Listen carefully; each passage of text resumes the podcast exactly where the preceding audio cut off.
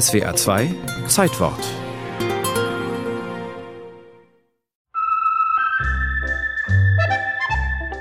Im Frühling 1914 kommt Thaddäus Troll als Hans Wilhelm Bayer in Stuttgart zur Welt. Dass er nach dem 13. Januar 1967 praktisch über Nacht einer der bedeutendsten deutschen Mundartdichter werden würde, ist ihm keineswegs in die Wiege gelegt. Die Eltern hatten eine Seifensiederei. Aber der junge Hans will Journalist, Künstler und Literat werden. Er beginnt zu studieren, feiert mit seinen Kumpanen und genießt das Studentenleben, erzählt sein Biograf Jörg Bischoff. Das ist in der Tat ein Teil seiner Jugendzeit, dass er da sehr draufgängerisch war, auch gegenüber Frauen. Er hat ja mehrere Frauen da gehabt. Und äh, er ist in die Palatia, das ist eine schlagende Verbindung, eingetreten und hat da ordentlich gefochten. Also das würde ich unter Jugendsünde betrachten.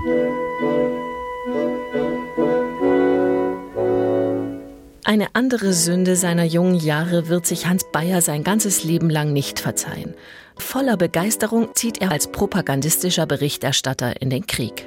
Aber je schlimmer der Krieg sich entwickelt hat, desto mehr ist eine Distanz entstanden. Nach dem Krieg kehrt Hans Bayer nach Stuttgart zurück und gründet dort das Wespennest. Das witzige und zugleich mutige Magazin wird zur ersten politisch-satirischen Wochenzeitschrift der Nachkriegsgeneration. Bissige, scharfzüngige Theaterkritiken und politische Feuilletons verfasst der junge Querkopf unter seinem bürgerlichen Namen Hans Bayer. Für eher heitere Texte legt er sich schließlich ein Pseudonym zu und nennt sich Thaddäus Troll, erinnert er sich später in einem Radiointerview. Der Thaddäus Troll schreibt ernste Dinge, die er vorher ins Heitere übersetzt hat.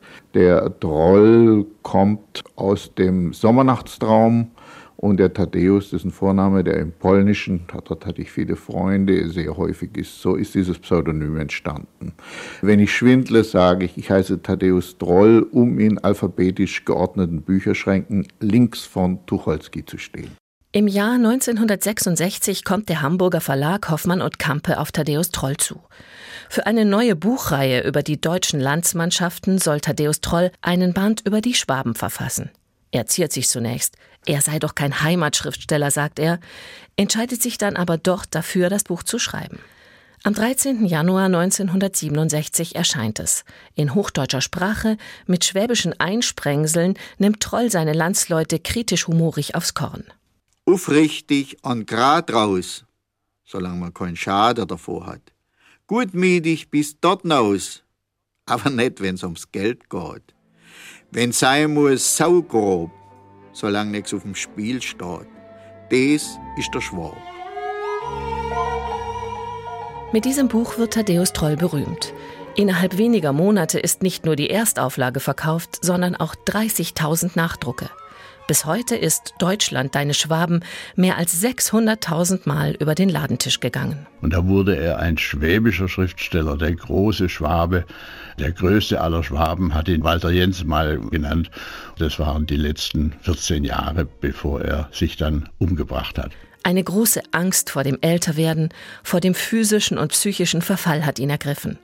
Und noch immer quälen ihn die nicht verarbeiteten Kriegserlebnisse. 1980 nimmt Thaddäus Troll in seiner Stuttgarter Wohnung eine Überdosis Schlaftabletten und stirbt. Ich glaube, ich habe dem Schwaben durch meine liebevolle Kritik habe ich ihm Selbstbewusstsein gegeben. Ich habe dafür gesorgt, dass man sich zu seiner Muttersprache bekennt und vielleicht auch, dass das Schwäbische nicht nur die Sprache der Deppen und Rundfunkjoggele ist und Vereinsmeier, sondern dass das Schwäbische wieder wenigstens in die Nähe der Literatur zurückgeführt wird.